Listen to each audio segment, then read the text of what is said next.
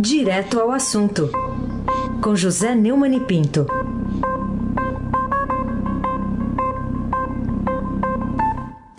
Oi, Neumann, bom dia.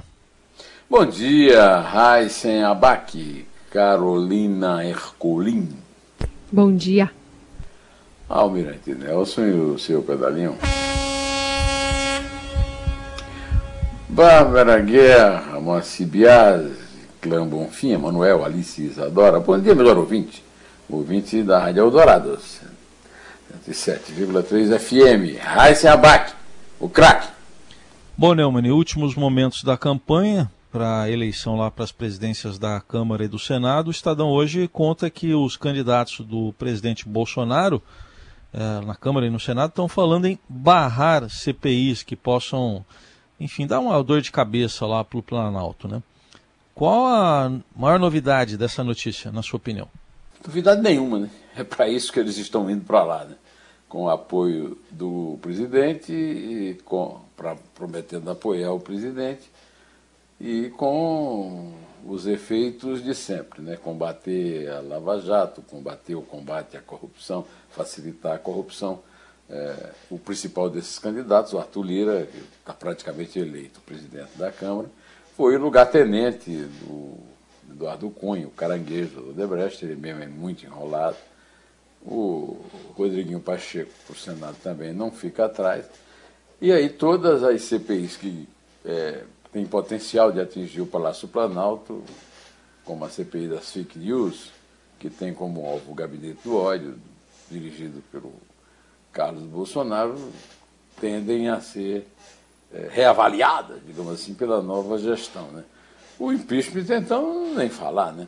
Tem também uma CPI da saúde, proposta por adversários do Planalto para investigar as falhas óbvias do governo na condução da pandemia da Covid-19. Né? O, o, o, ah, o Lira disse que em qualquer matéria que tenha maioria, o debate será amplo, será democrático nesta casa. o que, é que comentário pode fazer sobre uma coisa tão óbvia, né?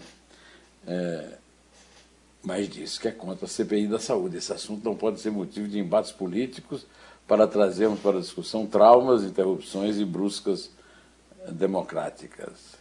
Interrupções bruscas democráticas. Bolsonaro é um antigo admirador de Hugo Chávez e segue o caminho que terminou na ditadura na Venezuela. Mas o o golpista venezuelano era muito mais preparado do que ele. Só que após morrer foi substituído por um completo despreparado, mais identificado com o nosso aqui, com o capitão, né? que é o Nicolás Maduro, que agora é o caminho que o Bolsonaro emula, tendo o controle que ele vai conseguir é, lá da, da Câmara e do Senado, ou seja, do Legislativo, Deus sabe até quando, enquanto durar é, o, o dinheiro que compra, que paga esse esse apoio. Né? Carolina Ercolim, tintim por tintim.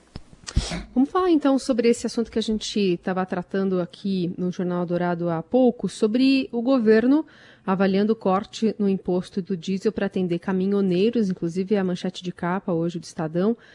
Queria uma avaliação sua sobre as consequências dessa promessa sobre a atual realidade brasileira. O Bolsonaro não é o primeiro presidente da República que viola completamente os princípios fundamentais é, da igualdade de todos perante a lei, é, nessa coisa de privilegiar os seus grupos é, de apoiadores, principalmente quando esses grupos têm um poder muito grande de criar transtornos muito sérios para a população, como é o caso dos caminhoneiros. Eu vi a entrevista da nossa colega que está cobrindo esse caso. Esse caso é, como sempre, muito confuso, porque não há uma liderança óbvia, não há um, um sindicato que empolgue, é, é simplesmente um, um protesto, mas só que esse protesto tem uma arma poderosíssima, que é o travamento das nossas é, é, estradas, das rodovias que conduzem. O Brasil é um país basicamente rodoviário. Né? Ah, no caso do Bolsonaro, é agravado pelo fato que os caminhoneiros são um importante grupo de apoio ao governo dele e ele tem se mostrado sempre muito sensível às demandas da categoria, para dizer o, o, mais calmo, assim, o mais delicado. Né? Na semana passada, a pedido dele, a Câmara do Comércio Exterior, a famosa CAMEX, zerou o imposto de importação sobre pneus para veículos de carga. É, os caminhoneiros também foram incluídos no grupo prioritário para vacinação contra a Covid-19. Anteontem, a Petrobras anunciou um reajuste de 4,4% no preço do diesel. O, o, preço médio do litro do combustível teve uma alta de 0,09%. Né? É, a base de tudo isso é uma, uma, famosa expressão de desprezo. A lei, ora a lei. Lembra Jarbas Passarinho, com aquela fase famosa na reunião que marcou a decretação do ato 5, tão desejado pelo Eduardo Bananinha, né? As favas com os escrúpulos. É claro que o Eduardo Bananinha e o próprio Jair Bolsonaro não devem saber bem o sentido da palavra, da expressão as favas. Né? Eles devem pensar que é algum tipo de feijão. O que é realmente fava é um tipo de feijão, mas a expressão quer dizer desprezo, dane-se, né? É, o Jarbas Passarinho era muito mais letrado do que a família toda aí. Né? E foi o título de uma comédia de muito sucesso do Juca de Oliveira, com, protagonizada pelo Bibi Ferreira, né, há algum tempo. É isso aí, Raíssa Abac, o craque. Muito bem. O, o Neumann, é, a gente ouve com frequência o presidente Bolsonaro falando sobre a crise lá de Manaus, dizendo fizemos a nossa parte, né? Está se referindo ao governo federal. Mas o Estadão hoje traz uma reportagem mostrando que a verba federal para Manaus não acompanha a alta dos casos de Covid lá. O que, que dá para esperar de consequências dessa tragédia do Amazonas até para o resto do país? Antes de responder a sua pergunta, é, eu vou dizer que pingou agora aqui uma notícia dizendo que o Temer tranquilizou o Bolsonaro que o Baleia Rossi não é ameaça. Nós temos dito isso aqui há um tempão, né? tanto, tanto faz ganhar um como o outro, o Bolsonaro, pelo presidente da Câmara, não será a, a ameaçado. Né?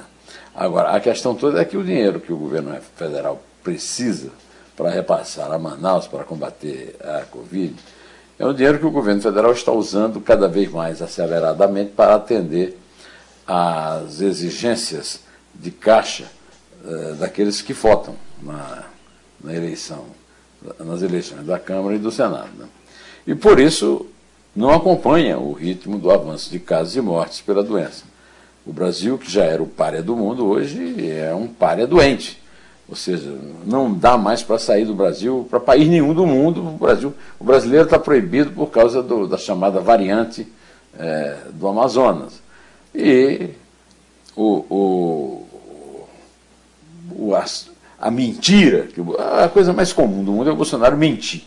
Agora, essa mentira é uma mentira que está envolvendo muitas mortes, pessoas que morrem é, afogadas no seco. Né?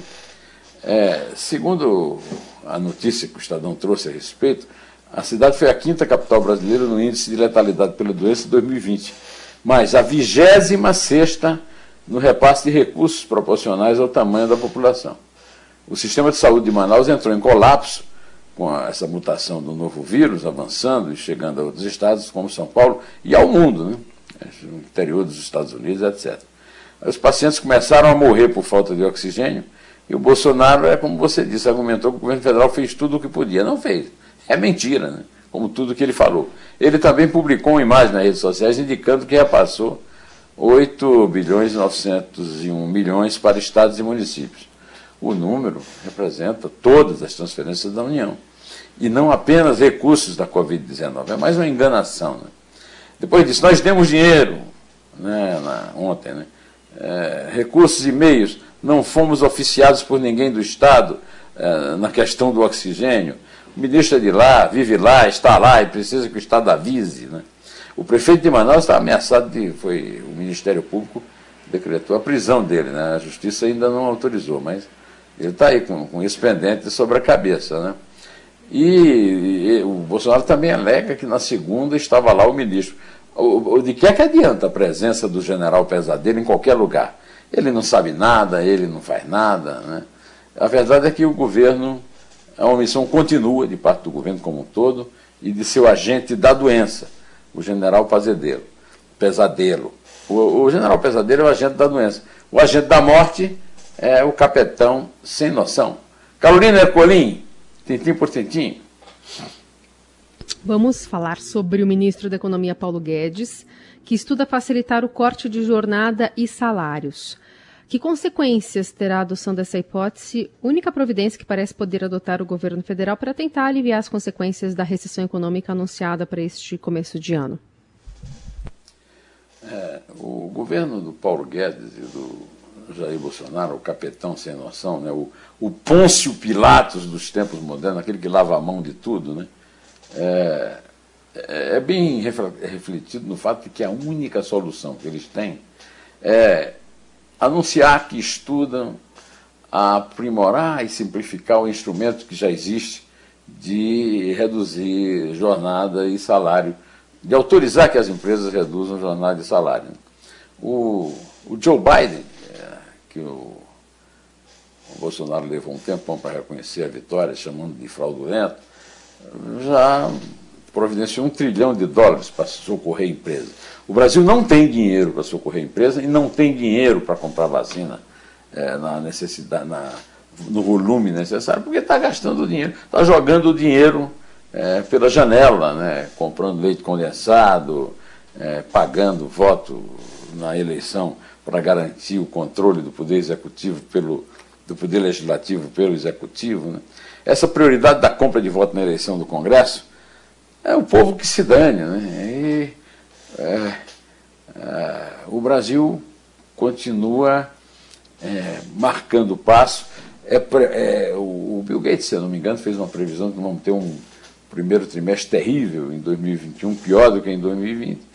E o governo não dispõe é, de meios, porque gasta demais com a máquina pública e, sobretudo, descumpre a promessa de mais Brasil, menos Brasília, que o Bolsonaro fez na campanha, como todas as outras promessas que ele fez. Raíssa Abac. Raíssa Abac você já sabe, né, Carolina? É o craque, o craque.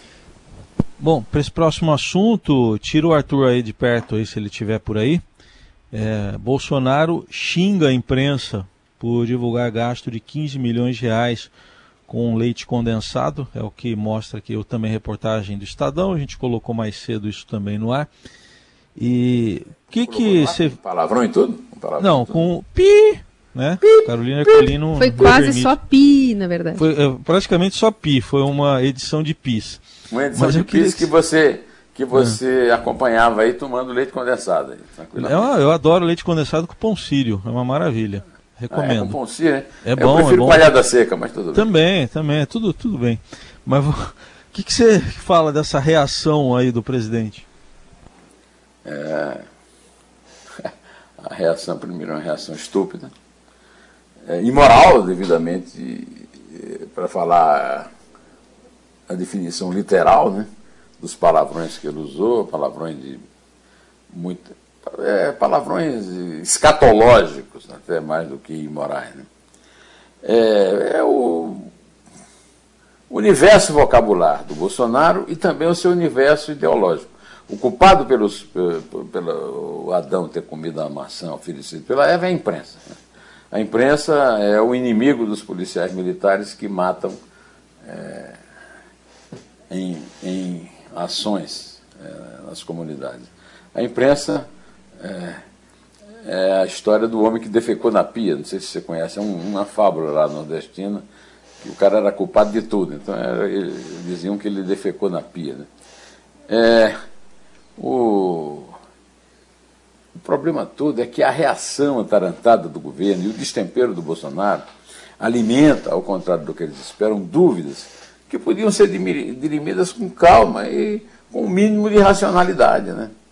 Ah, é, o, o, Bolsonaro falou isso numa reunião fechada, mais um funcionário chamado Tércio Arnaud, lá do gabinete do ódio, é, divulgou o vídeo na plataforma Telegram. Então ele deve ter obedecido à ordem né, do Bolsonaro. E a verdade é que tudo que o Bolsonaro tem a oferecer à nação brasileira é o que ele oferece à imprensa.